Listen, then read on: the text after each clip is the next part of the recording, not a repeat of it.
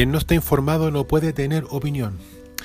Crecí con esa frase y me ha acompañado en mis 39 años, a puertas de los 40. Mi día no parte si no estoy informado.